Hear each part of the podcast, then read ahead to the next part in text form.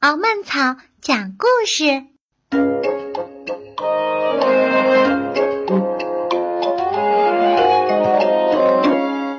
南瓜汤。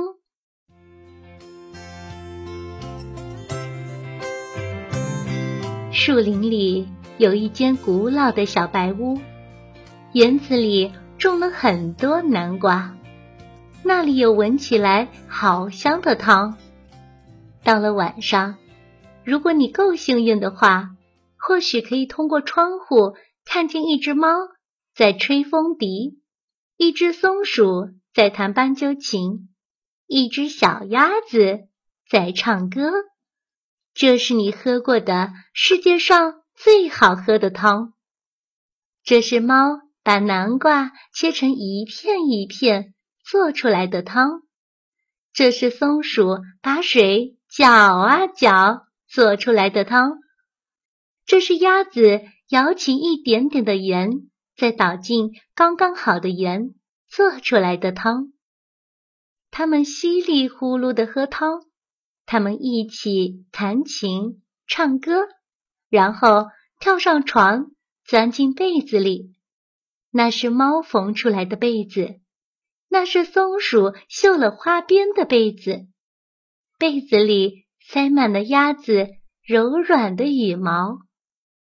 古老的小白屋里平静和谐，他们分头做自己的工作，他们都很快乐。可是有天早晨，鸭子早早起来，它轻手轻脚的走进厨房，对着松鼠专用的汤勺微笑。嘿，如果我来做大厨的话，他喃喃自语：“那不是很好吗？”他搬来一张凳子，蹦上去，踮起脚尖，直到他的嘴终于碰到了汤勺的顶端。哐当，汤勺掉了下来。然后鸭子快快走回卧室。高举着汤勺说：“今天轮到我来搅汤，那是我的。”松鼠尖叫：“搅汤是我的事儿，还给我！”你太小了。”猫凶巴巴地说：“我们要按照原来的方式煮汤。”可是鸭子把汤勺抱得紧紧的。松鼠使出全部的力气，拼命拉。忽然，哎呀！汤勺飞到了半空中，转啊转，打中了猫的头。这下麻烦大了。这间古老的小白屋里充满了激烈的争吵、吼叫和混乱。我不要住在这里了。嗯。鸭子哭哭啼啼地说：“ 你们从来就不让我帮忙。”他把行李装进了推车，戴上帽子，摇摇摆摆的离开了。等我们清理好以后，猫生气的大吼：“你会回来的！”松鼠也握着它的汤勺，在空中挥来挥去。可是鸭子并没有回来，没有回来吃早餐，没有回来吃午餐。我会找到它的。猫带着嘲笑的口气说：“它只不过是躲在外面罢了。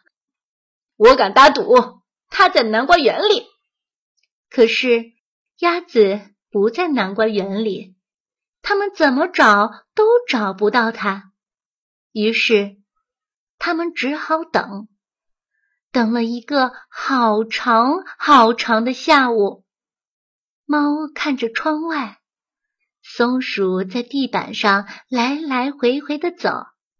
他们咕哝着：“等那只鸭子回来，一定会跟我们道歉。”可是鸭子并没有回来，甚至没有回来喝汤。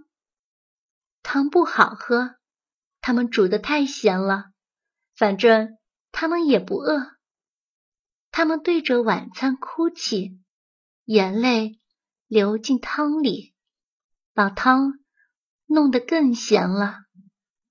松鼠吸了吸鼻子说：“我们应该让他浇汤的，他只不过是想帮忙。”流着眼泪说：“我们出去找他吧。”猫和松鼠在好黑好黑的树林里走来走去，越走越害怕。他们担心鸭子独自在森林里遇到狐狸，遇到狼，遇到巫婆，遇到熊。可是他们找不到它。他们急急忙忙走啊走，走到非常陡峭的悬崖。猫哭着大喊：“ 说不定它掉下去了！”哼，我去救它。松鼠吱吱叫，它顺着一根摇摇晃晃的长绳子爬下去。它到了地面，四处。都找遍了，可是仍然找不到鸭子。然后猫悲伤地说：“说不定鸭子找到比我们更好的朋友了。”有可能，松鼠大叫：“那些朋友愿意让他帮忙。”他们拖着沉重的步伐往回走。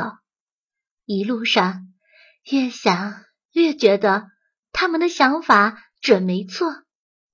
可是，快到家时，他们看到古老的小白屋里亮着灯，是鸭子，是鸭子！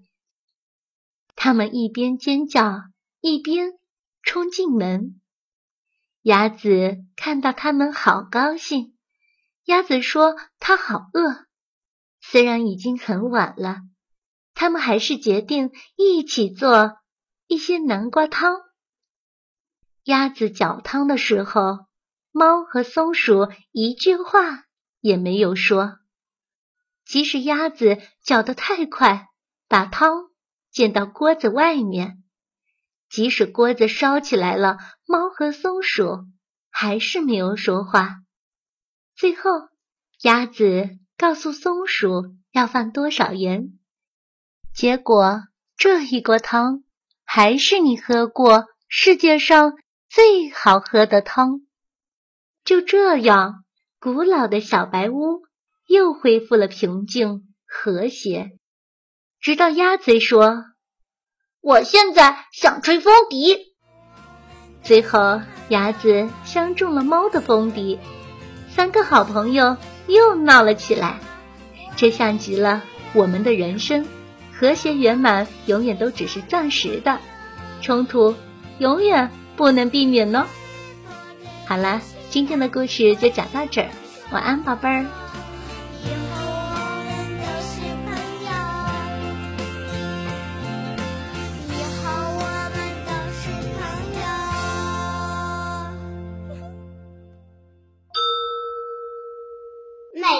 十分钟，阅读越轻松。敖曼草讲故事，更多精彩内容，请关注公众号 FM 杠零五九八。